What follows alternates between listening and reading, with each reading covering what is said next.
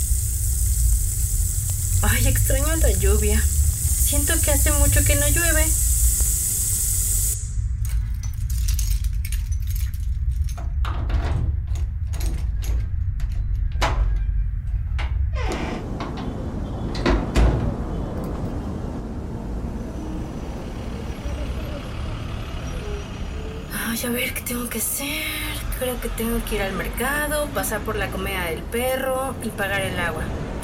Ay, el agua.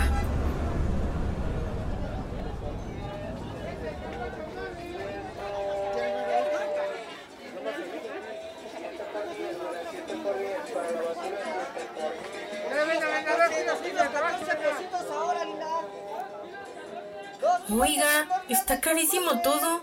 No me va a alcanzar. Mi hermana dice que desde que en Chiapas los campos dejaron de producir, las cosas han subido mucho. ¿Será eso?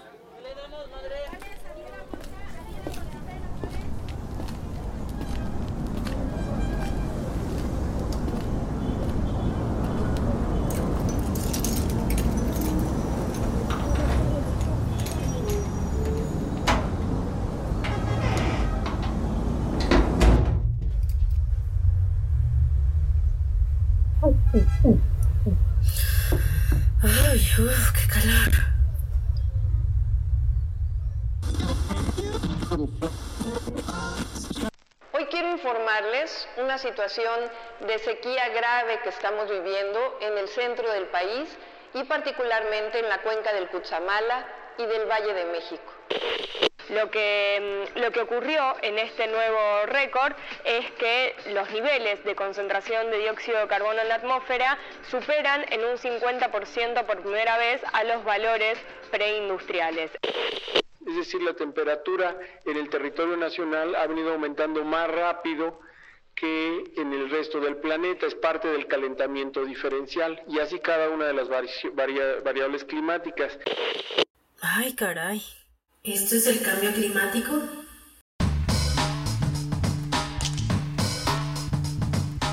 Bienvenido, bienvenida a Pronóstico. A pesar de que la crisis climática es un tema de vanguardia, la realidad es que el conocimiento que se tiene sobre esta se ha ido cultivando desde hace un par de siglos. En este episodio te vamos a contar cuáles fueron los descubrimientos científicos que han permitido estudiar y comprender el cambio climático. Las historias detrás de los personajes principales, algunas verdades ocultas e intereses detrás de la construcción de la ciencia climática.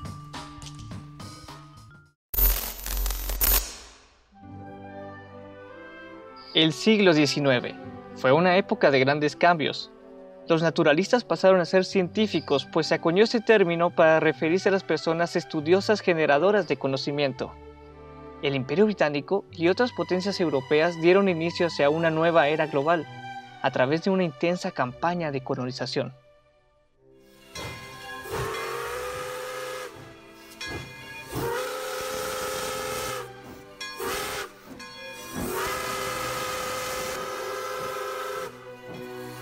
Los avances tecnológicos revolucionaron nuestro consumo energético a una escala sin precedentes. Se inventó la máquina de vapor, el ferrocarril y los barcos a vapor.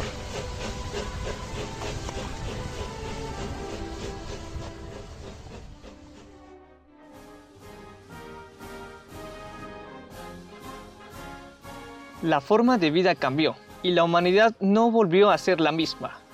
La nueva República Francesa establecida durante el gobierno de Napoleón Bonaparte consideraba fundamental cultivar nuevos pensadores de la era revolucionaria. Este nuevo régimen le daba más oportunidades a las personas no aristócratas. Uno de ellos fue el huérfano de 8 años Joseph Fourier, que pudo asistir al colegio militar. Al entrar al colegio, se hizo un revolucionario y partidario de Bonaparte. Aquí tuvo la oportunidad de cultivar su fervoroso interés por las matemáticas y se convirtió en un estudiante destacado y brillante. Esto le valió el reconocimiento de Napoleón, quien le mandó una nota citándolo para ir junto con otros académicos a Egipto, que en ese entonces era una colonia francesa. Años más tarde, Fourier se volvió gobernador de ese país. Mientras ayudaba a descubrir la piedra de Rosetta en el caluroso desierto egipcio, Fourier tuvo una epifanía. Sudoroso, deshidratado y extasiado por el calor, el calor fue su musa e inspiró a Fourier quien se planteó una pregunta. ¿Cómo se comporta el calor? La respuesta llegó a él y fue publicada en 1822 en su obra más destacable, Teoría Analítica del Calor. La comprensión matemática que Fourier le dio al calor ha permitido el estudio y entendimiento de cualquier cosa que se pueda describir como una onda, como el sonido o la luz. En otro artículo suyo publicado en 1824, llamado Memorias sobre las temperaturas del mundo, espacios terrestres y planetarios, comparó el calentamiento de la atmósfera con un heliotermómetro. Para visualizar este instrumento, imaginemos una pequeña caja de madera forrada con una capa de corcho y un termómetro en su interior. La luz del sol entra a la caja a través de una ventana cubierta con tres paneles de vidrio separados por espacios de aire. Este aire magnifica el efecto de calentamiento que provocan los rayos de sol. Para Fourier, la atmósfera se comportaba como esta caja. La ventana es la interfaz entre el espacio interestelar y la atmósfera, que está representada por paneles de vidrio. El aire y el interior de la caja es la superficie de la Tierra. Este trabajo de Fourier ha sido citado por varios autores, ya que se considera que contiene la primera alusión al efecto invernadero, aunque en él analiza el comportamiento del heliotermómetro y lo compara con la atmósfera. Es decir, Fourier consideró que el calor que proviene del espacio, o como él decía, la temperatura del espacio, era el factor principal que controlaba las temperaturas terrestres y no el efecto invernadero, el cual se desconocía. Su aportación al entendimiento del efecto invernadero recae en su brillante explicación del comportamiento del calor. Si Fourier no explicó cómo se calienta la atmósfera, ni qué es lo que permite mantenerla caliente, entonces ¿quién?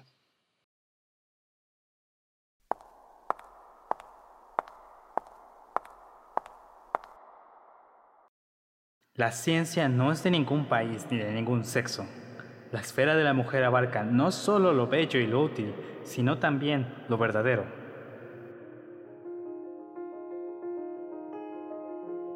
Fue la declaración de Joseph Henry, profesor del Smithsonian Institute, cuando presentó en 1856 el trabajo de Eunice Foote titulado Circunstancias que afectan el calor de los rayos solares.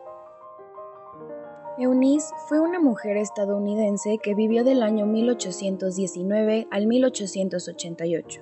En su adolescencia asistió al Troy Female Seminary, la primera institución académica para mujeres que ofrecía una educación comparable a la que se le daba a los hombres en la universidad, ya que entonces se excluía a las mujeres de los círculos intelectuales y las academias para niñas se limitaban a enseñar las llamadas artes femeninas, como el francés conversacional y el bordado.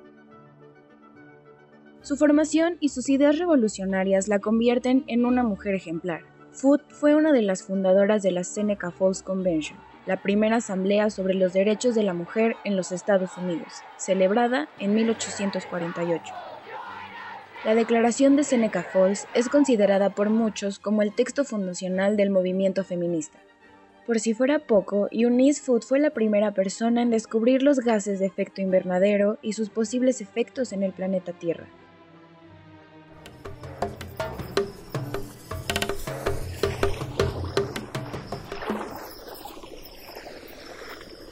Por estos años, los geólogos habían descubierto que la vegetación y el clima de la Tierra alguna vez fueron completamente diferentes.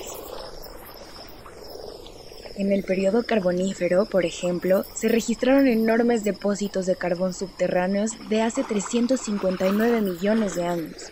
Debe su nombre al carbón que se produjo a partir de árboles con corteza, grandes helechos y equisetos gigantes que crecían en enormes bosques pantanosos. Los depósitos orgánicos de los restos vegetales han generado la mayor concentración de carbón del mundo. Debido a los descubrimientos de las características del carbonífero, los geólogos concluyeron que la atmósfera debió tener una mayor concentración de dióxido de carbono o CO2. Eunice Food formuló la idea de que esta alta concentración de CO2 habría aumentado la temperatura del planeta y trató de compartirla con el resto del mundo. La explicación de su primer experimento muestra una originalidad e ingenio excepcionales. Ella lo hizo de forma casera, pues no pertenecía a ninguna sociedad científica. Utilizó cuatro termómetros, dos cilindros de vidrio y una bomba de vacío, y aisló los gases que componen a la atmósfera. Llenó un cilindro con aire común, otro con CO2 y otro con vapor de agua, y los expuso a los rayos del sol, esto le permitió medir los cambios de temperatura. Aunque en ese entonces se refería al compuesto como gas de ácido carbónico, actualmente sabemos que se trataba del CO2. De sus observaciones concluyó que el gas carbónico y el vapor de agua absorbían suficiente calor como para que la temperatura de la atmósfera se elevara de tal manera que el clima se viera afectado. Una conclusión veraz muy adelantada a su época. Para la reunión anual de la American Association for the Advancement of Science en 1856, las mujeres no podían participar, y mucho menos exponer trabajos, por lo que Joseph Henry, amigo del esposo de Food, fue quien presentó los resultados de Eunice gracias a sus credenciales académicas. Desgraciadamente, su trabajo no fue tomado en cuenta al haber sido escrito por una mujer. Durante más de 150 años, el descubrimiento de Food fue enterrado y desterrado al olvido, dándole el reconocimiento a un científico de apellido Tyndall. Las mujeres tienen más sentimiento y menos intelecto que los hombres. Esta fue la aseveración del científico irlandés John Tyndall en una carta personal, donde además se oponía al sufragio femenino. Tres años después de la presentación del trabajo de Food, Tyndall pudo medir el poder de absorción térmica de gases como vapor de agua, CO2, ozono y algunos hidrocarburos. Sus experimentos mostraron que las moléculas de estos gases tienen una gran capacidad de absorber el calor radiante. Sus observaciones, particularmente del vapor de agua y dióxido de carbono, lo llevaron a especular que estos podrían estar relacionados con los cambios climáticos pasados. Los experimentos de Tyndall eran más sofisticados, ya que siendo miembro de la Royal Society, él tenía acceso a laboratorios muy bien equipados, lo que le permitió mostrar de manera concluyente que el efecto invernadero de la Tierra proviene de estos gases. No fue sino hasta el año 2011 y por un evento fortuito que Raymond Sorenson, un geólogo retirado e historiador aficionado, mientras estaba en su casa acomodando sus informes científicos antiguos, descubrió un informe de The Annual of Scientific Discovery del año 1857, y leyó la nota que narraba la presentación oral de las observaciones de Food. En palabras de Sorensen, una vez que John Tyndall obtuvo reconocimiento y se acreditó como el creador, la gente simplemente no volvió a mirar. Actualmente, cuando buscas información sobre otros autores y sus aportaciones al entendimiento del clima y la atmósfera, todos se refieren a Tyndall como el gran descubridor de los gases de efecto invernadero, también llamados GI, lo bueno es que nosotros ahora sabemos quién merece el crédito de ser la madre de la ciencia del cambio climático.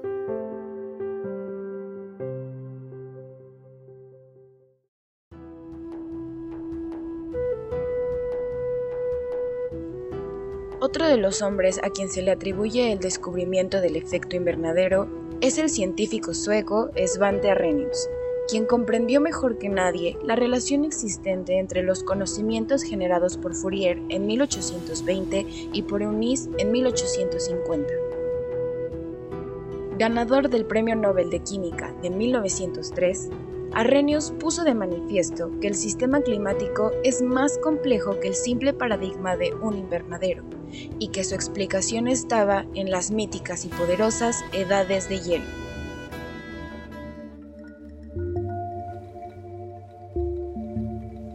Siglos atrás, los primeros geólogos notaron que existían rocas gigantes en medio de valles, pero no existía una explicación para que estuvieran allí ya que estas rocas solo se encontraban en los lugares donde había glaciares, pues el hielo es el único agente que puede transportar algo tan grande.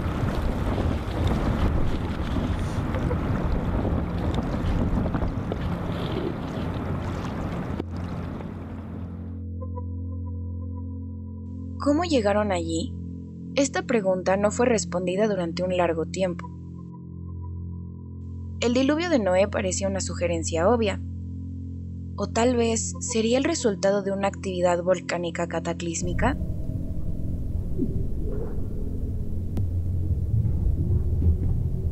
Posteriormente, algunos ingenieros y geólogos hipotetizaron que estas rocas enormes habían sido transportadas desde lejos por los glaciares, con lo que se impulsó la idea de que grandes eras glaciales se habían apoderado de la Tierra hace millones de años, trayendo estas rocas a lugares donde actualmente no existe hielo.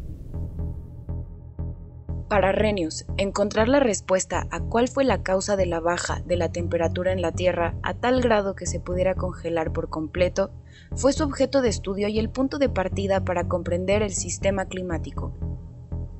Desarrolló ecuaciones que permitían saber cuánto tendría que variar el dióxido de carbono atmosférico para producir cambios en el clima, que provocaran periodos más fríos y más cálidos, esto para explicar las edades de hielo, e investigó seis escenarios, en cada uno de los cuales se simuló la variación de CO2 a diferentes concentraciones.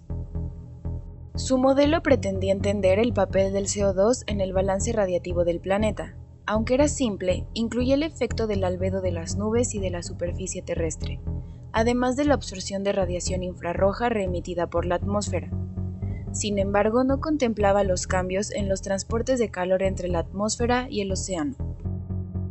Los cálculos le tomaron un año, y sus resultados llevaron a la conclusión que duplicar o reducir a la mitad el dióxido de carbono de la atmósfera calentaría o enfriaría la Tierra entre 5 y 6 grados Celsius.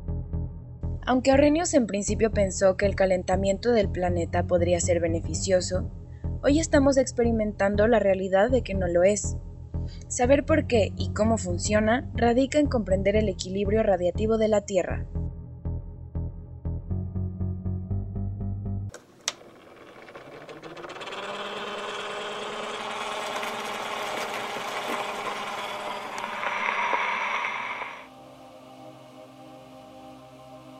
Para inicios del siglo XX ya se había planteado que la temperatura de la atmósfera está fuertemente determinada por sus gases presentes. No obstante, desde las primeras civilizaciones, nos ha quedado claro que la principal fuente de energía que recibe la Tierra es el Sol. La influencia de este astro es tan importante que una pequeña variación en la cantidad de radiación solar que recibimos puede cambiar drásticamente las condiciones climáticas. Pero, ¿cómo pueden darse estos cambios en la radiación solar que llega al planeta? Una de las maneras en las que esto puede ocurrir es cambiando ligeramente las condiciones orbitales de la Tierra es decir, la posición de su órbita respecto al Sol. Desde hace cientos de años, los seres humanos observaron que existen otros movimientos planetarios además de la rotación y la traslación, responsables del día y de la noche y de las estaciones del año. Estos dos son los movimientos más perceptibles para los seres vivos, pues tienen periodos relativamente cortos. Sin embargo, existen algunos otros que tienen periodos de miles de años. Tal es el caso del cambio en la inclinación del eje terrestre, el cual se modifica en un periodo de alrededor de 41.000 años. Actualmente, la inclinación del eje es de 23.4 grados respecto al plano horizontal, regenerado la órbita alrededor del Sol. Pero esta inclinación seguirá cambiando gradualmente con los años de manera oscilante. Además, nuestro hogar no gira como lo hace una patinadora con los brazos cruzados, es decir, sobre su propio eje y de manera completamente vertical. Más bien, su baile es similar al de un trompo que comienza a tambalearse al perder velocidad, cambiando gradualmente la orientación de su eje de rotación. Este otro movimiento se conoce como precesión y tiene un periodo aproximado de 25.000 años. Por otra parte, la órbita terrestre alrededor del Sol sigue una trayectoria elíptica. A lo largo de la historia, la elipse que dibuja el mundo alrededor del astro se ha modificado, alargándose o achatándose en ciclos de más de 100.000 años. Estas variaciones se miden con un parámetro conocido como excentricidad. Finalmente, variando estos tres parámetros, la radiación solar es mayor o menor y sus consecuencias llegan a ser tan grandes como para generar periodos de glaciación o periodos semejantes a un eterno verano.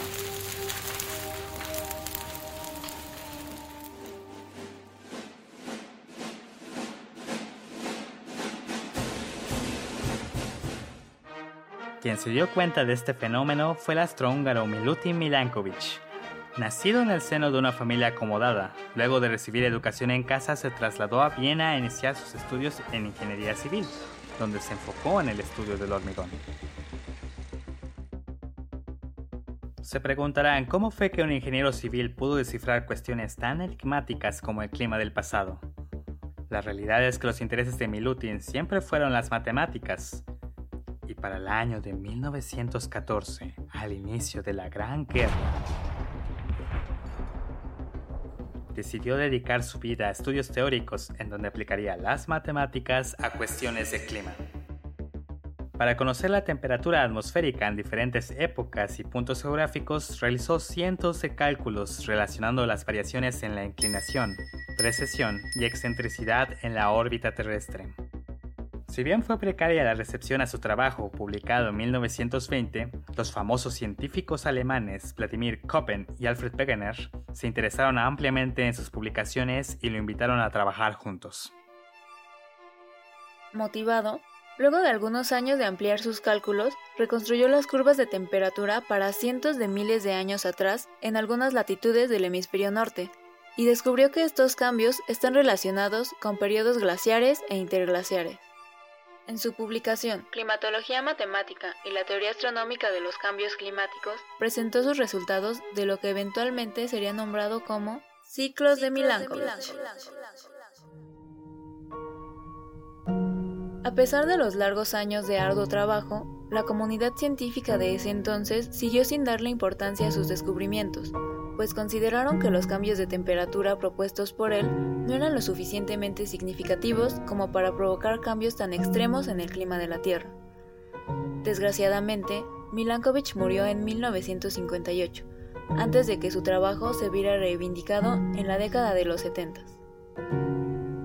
Este resurgimiento se dio cuando se analizaron núcleos de hielo más profundos y se pudo corroborar que los cálculos que Milankovitch había propuesto eran muy parecidos a los que arrojaban los registros geológicos, pudiendo entonces confirmar un valioso aporte a la ciencia del clima. Las variaciones naturales que existen en él debido a cambios en la posición de la Tierra. Entender esas variaciones naturales es fundamental si queremos confirmar que efectivamente las actividades humanas tienen repercusiones en el clima. Y a pesar de que los ciclos de Milankovitch se extienden por miles de años, este primer acercamiento fue clave para entender cómo pequeñas variaciones en algunos parámetros naturales tienen consecuencias que pueden cambiar el clima como lo conocemos.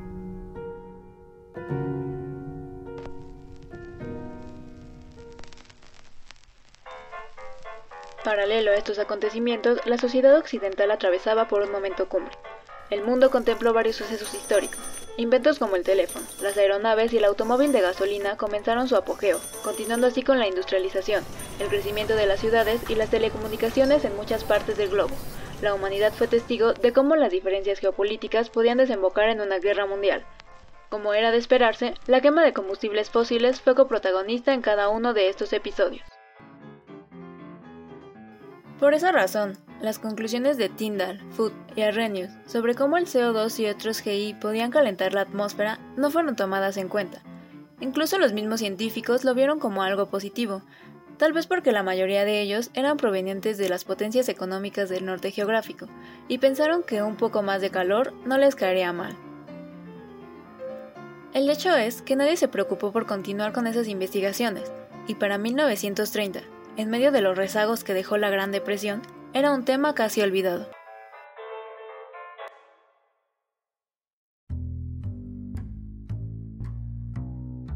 No fue hasta mitades de esa década que un ingeniero inglés de nombre Guy Stuart Calendar retomó el interés en estudiar el dióxido de carbono y sus implicaciones.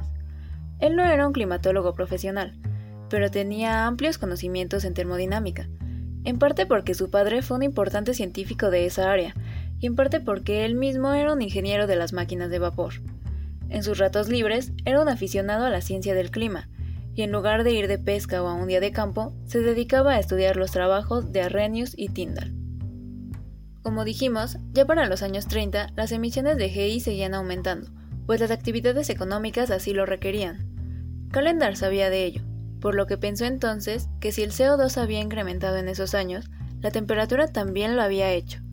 ¿Cómo comprobar tal afirmación?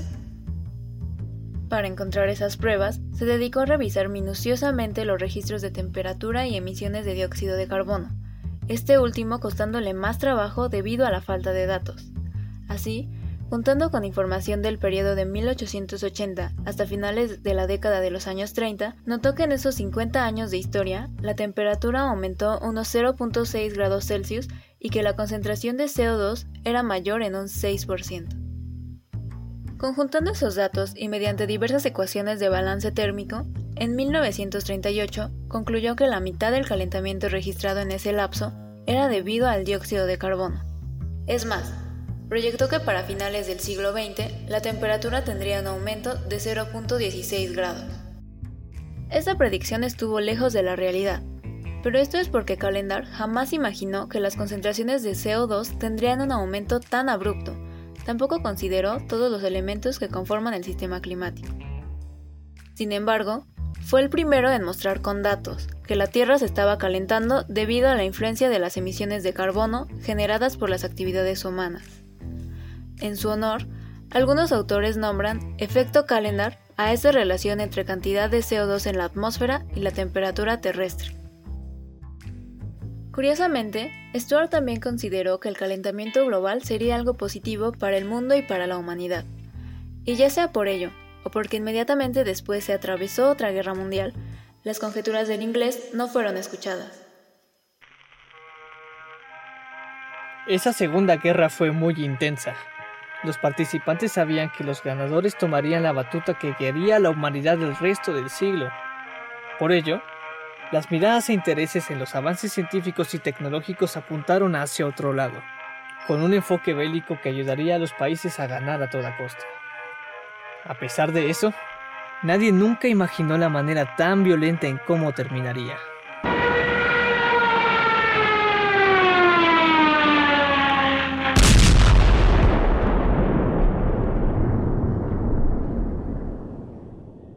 La bomba atómica aumentó las tensiones ideológicas y el mundo presenció el advenimiento de la Guerra Fría.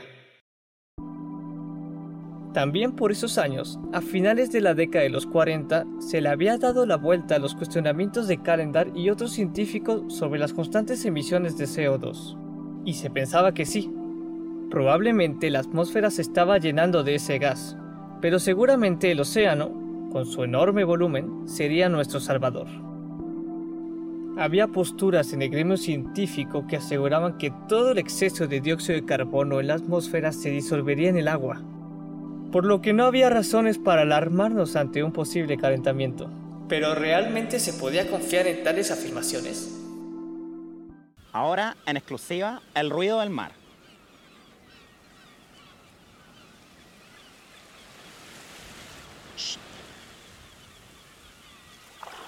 Qué lindo, ¿eh? El océano es tan vasto que es simplemente ambicioso asegurar que lo conocemos siquiera en una pequeña porción. Ah, el mar. Tan misterioso, tan hermoso, tan... Uh, mojado. En medio del Océano Pacífico, existe un pequeño archipiélago que estuvo bajo el dominio de los Estados Unidos por muchos años, conocido hoy en día como Islas Marshall. Mientras los norteamericanos tenían el poder de estas porciones de tierra, ocupaban algunas de ellas como el atolón de Bikini.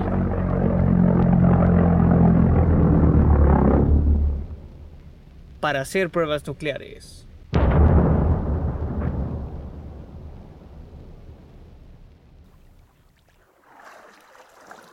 El primero de marzo de 1954, la Armada estadounidense se encontraba probando la increíblemente destructiva bomba de hidrógeno.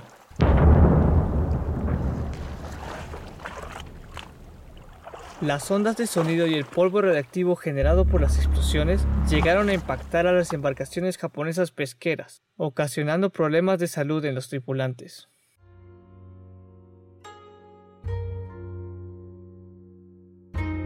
La sociedad japonesa, que se encontraba herida por la reciente explosión de las bombas de Hiroshima y Nagasaki, entró en pánico frente a un latente peligro de un ataque nuclear. En consecuencia, la Comisión de Energía Atómica de los Estados Unidos dictó que se intensificaran las investigaciones sobre la energía nuclear y sus repercusiones en los ecosistemas.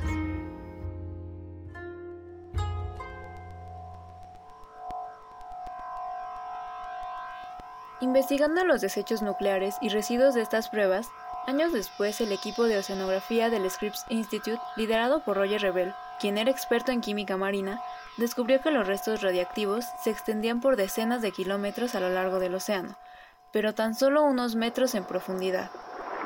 Es decir, que las capas marinas difícilmente se intercambiaban entre sí con capas superiores o con capas inferiores. Esto significaba que el CO2 introducido al océano se quedaría en las primeras capas y no se disolvería en los millones de metros cúbicos del mar como se creía hasta entonces.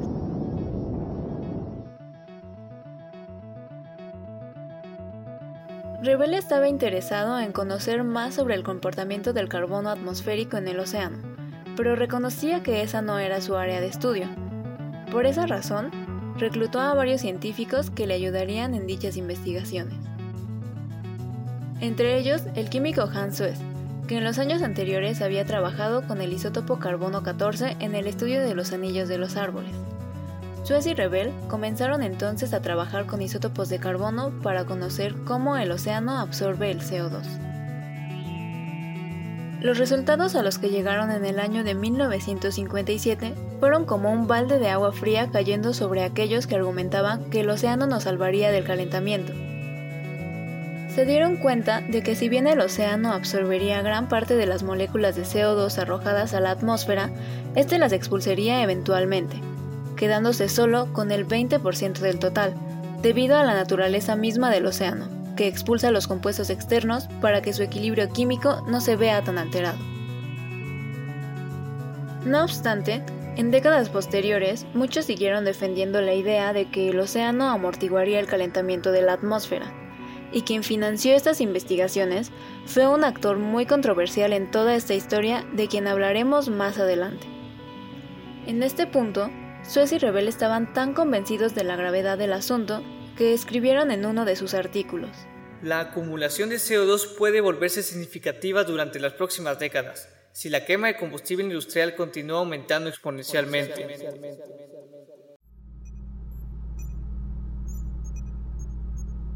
Sin embargo, aún para el año 1956, los datos para conocer a ciencia cierta la concentración del principal gas de efecto invernadero eran insuficientes, pues no se contaba con los instrumentos de medición necesarios. Por esto, cuando Rebel se enteró del proyecto que un tal Charles Killing tenía en mente, le brindó su apoyo. Killing había estado trabajando años antes en un sistema para la medición del CO2, pero el proyecto que ahora emprendería era mucho más ambicioso. Él quería conocer las concentraciones reales de ese gas en la atmósfera, lo cual era especialmente complejo, ya que tenía que encontrar lugares en donde la quema de combustibles fósiles no alterara las mediciones. Para eso buscaba instalar medidores lejos de cualquier interacción humana. Fue así como consiguió la financiación para dos estaciones en sitios donde era poco probable que hubiera este tipo de perturbaciones. La Antártida y Hawái. Por primera vez en la historia se tenían mediciones continuas del CO2 en la atmósfera. Cuando Koenig analizó los datos, se percató que seguían un ciclo natural en el hemisferio norte, donde sus concentraciones son máximas en el invierno y mínimas durante la primavera y el verano. Esto se debe a la interacción con las plantas, pues en temporada primaveral y estival tienden a reverdecer los ecosistemas y a interaccionar con este gas en un proceso natural de respiración. Además, descubrió la famosa tendencia de aumento en la concentración del gas de efecto invernadero.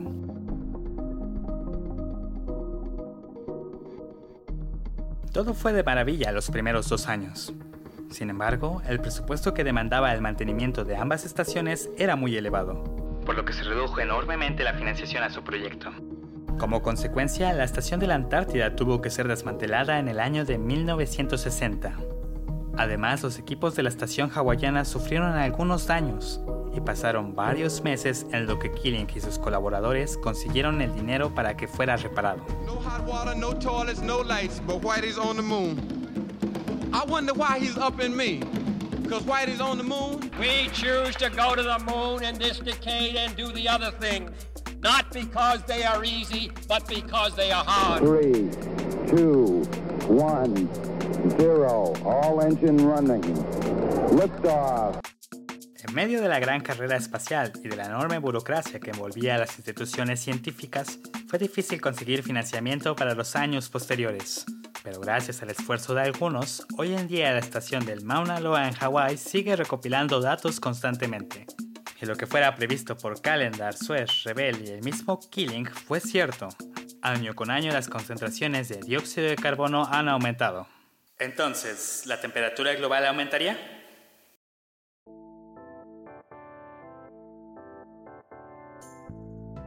Para este momento ya se sabía que cambios en la química de la atmósfera podrían causar un aumento en su temperatura. Sin embargo, existía un gran debate entre la comunidad científica sobre si ocurría de verdad el calentamiento y si este era un problema importante. El cambio climático en el ámbito científico está lleno de incertidumbres, cuestiones sin resolver o con faltas de consenso e información. Con los años, el que no hubiera un completo consenso en la ciencia ni certeza sobre el calentamiento aumentó el escepticismo general y dejó pocas políticas públicas. Incluso si el calentamiento era real, surgía la pregunta, ¿quién es el verdadero responsable? La responsabilidad humana sobre el ahora llamado calentamiento global fue rechazada durante mucho tiempo. Esto obedecía en gran parte a la protección de los intereses de la industria petrolera. El debate climático comenzó con el calentamiento global y se endureció cuando se mencionó el enfriamiento global. Ocurrió durante el final de los años 60 y principios de los 70, cuando se produjo una emisión masiva de partículas finas llamadas aerosoles, debido al uso de sistemas de refrigeración, aires acondicionados y solventes. Estas partículas disminuyen la entrada de radiación a la Tierra pues la devuelven al espacio, lo cual podría causar una disminución de la temperatura planetaria. De este debate científico, los intereses políticos tomaron fuerza para seguir protegiéndose, surgiendo los escépticos, personas que ocupan puestos gubernamentales importantes y científicos que niegan el cambio climático, dando información falsa y manipulada de lo que realmente sucede. La incredulidad y los discursos simplistas fueron ampliamente aceptados por la población estadounidense, dejando de lado la responsabilidad del ser humano al considerar que el cambio climático es algo 100% natural. Si bien la idea del enfriamiento global durante la década de los 70 se ha convertido en un recuerdo lejano, este periodo debe servir como un momento histórico significativo fue cuando los científicos del clima se enfrentaron a la posibilidad de que la humanidad estuviera influyendo en el clima global. Con el paso de las décadas, surgieron empresas casi tan grandes como las emisiones que generaban. La ciencia no solo tenía ya financiamiento público, era común que la industria privada contara con equipos científicos cuyas investigaciones sirvieran para aumentar las ventas. En la industria fósil el mejor ejemplo lo dio ExxonMobil, en esta historia de descubrimientos, silencio e irresponsabilidad. En 1977, la división científica de la petrolera Exxon presentó a sus ejecutivos lo que ya se sabía del entonces llamado calentamiento global. En primer lugar, existe un acuerdo científico de que la forma más probable en que la humanidad está influyendo en el clima es a través de la liberación de dióxido de carbono por la quema de combustibles fósiles. Declaraba el informe. Las recién rebautizadas Exxon y son herederas del mayor imperio petrolífero del siglo XIX. El primer monopolio industrial a gran escala de la historia fue una petrolera, la Standard Oil Company, bien conocida por su historial de colonialismo y despojo en América Latina. Eventualmente se disolvió en varias empresas hijas, entre ellas Exxon y Mobil, también dedicadas a la industria fósil. Y después de la presentación a los ejecutivos, varios de ellos olieron las posibles implicaciones que tendría sobre su negocio. Entonces, Exxon respondió con el inicio de un colosal programa de investigación sobre la concentración global de CO2 y su impacto en la Tierra, que duraría gran parte de los 80. El programa de la división Exxon Research consistía en dos investigaciones. La primera fue una expedición en buque que comenzaba en el Golfo de México y culminaba en el Golfo Pérsico. Su objetivo era tomar muestras de CO2 atmosférico y oceánico. La empresa quería confirmar por sí misma el problema, y si los océanos eran capaces de absorber el gas de efecto invernadero más rápido de lo que se emitía. Aunque Rebel una década atrás ya había concluido que los mares no serían capaces de salvarlos. La segunda investigación buscaba responder una interrogante científica cada vez más importante. ¿Cómo sería el clima en el futuro considerando todos los posibles escenarios de emisiones? Era difícil pronosticar qué cambios ocurrirían y a qué velocidad, pero los avances computacionales fueron cruciales para vislumbrar con mayores certezas el futuro climático. Por ello, la petrolera invirtió en un nutrido proyecto de modelación para determinar la sensibilidad del sistema climático a mayores concentraciones globales del dióxido de carbono. Buscaba estar a la vanguardia científica y tenía el dinero para lograrlo. Cabe mencionar que dentro del área ejecutiva había quienes tenían un sentido de misión social en las investigaciones de la empresa e incluso quienes escribieron que beneficiaría a la humanidad. En informes de la compañía, otros ejecutivos se jactaban de ser la única que tocaba el tema y lo investigaba de manera interna.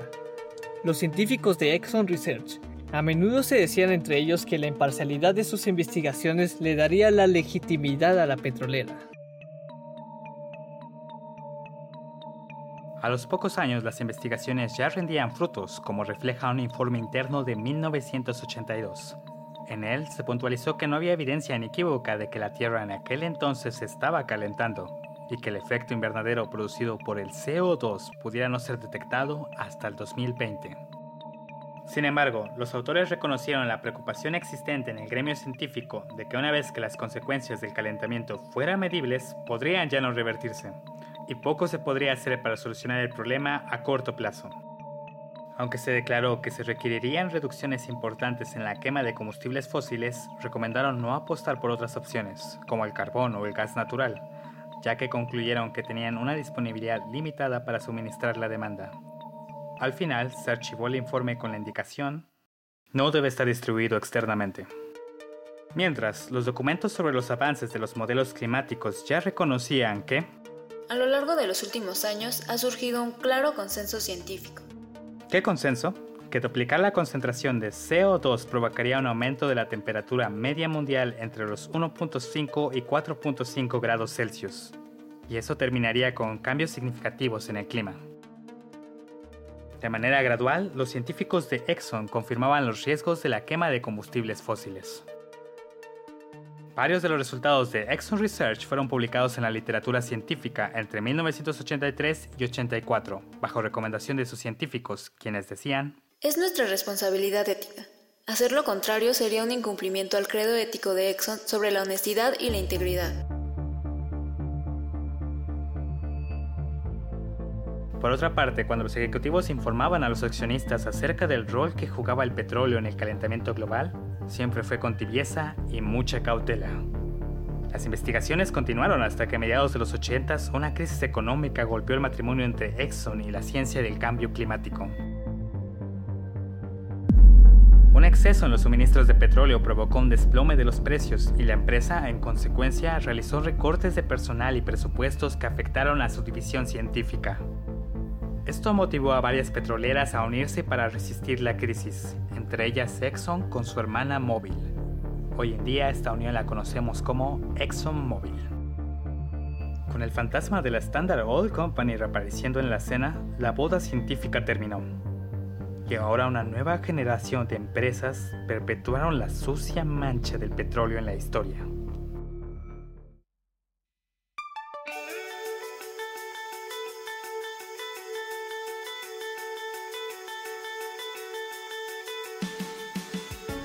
Luego de dedicar toda una década a entender el calentamiento global, la empresa ya era consciente de las implicaciones que traería la quema de combustibles. Sin embargo, su reacción fue destinar atención y recursos al negacionismo climático y evitar las restricciones en las emisiones.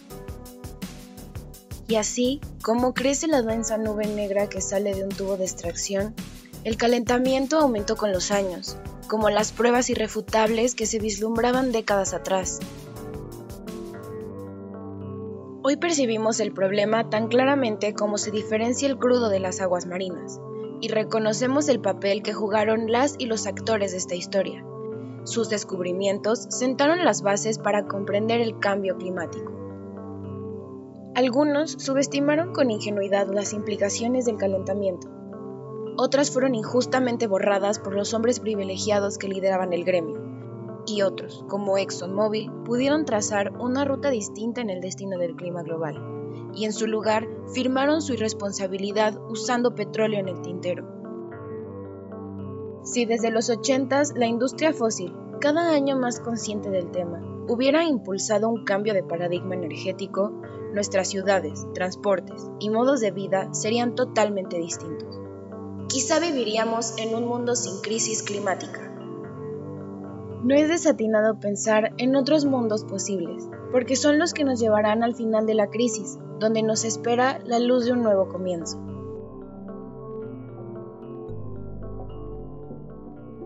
Para finales del siglo, la discusión del cambio climático saltó de los artículos científicos a los congresos, de las comunidades a la protesta, los intereses políticos y económicos se enfrentaron con las nacientes alertas científicas que exigían restringir las emisiones y solucionar la crisis climática. Pero las emisiones no bajaron. El calentamiento siguió aumentando y no se ha mitigado. ¿Por qué no se logró resolver la crisis todo este tiempo? ¿Quién lo evitó? ¿Qué fue lo que sucedió?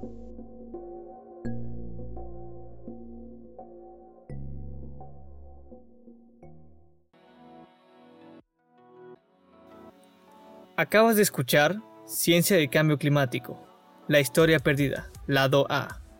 El equipo de pronóstico está conformado por Luciana Bretón, Esteban Cruz, Sofía González e Iván Ortiz, bajo la dirección de Ivonne San Miguel. Agradecemos al Centro de Ciencias de la Atmósfera por el apoyo en la producción. Todas las referencias biográficas, segmentos de audio y música utilizada las puedes encontrar en la descripción del episodio. Gracias y nos escuchamos en el próximo pronóstico.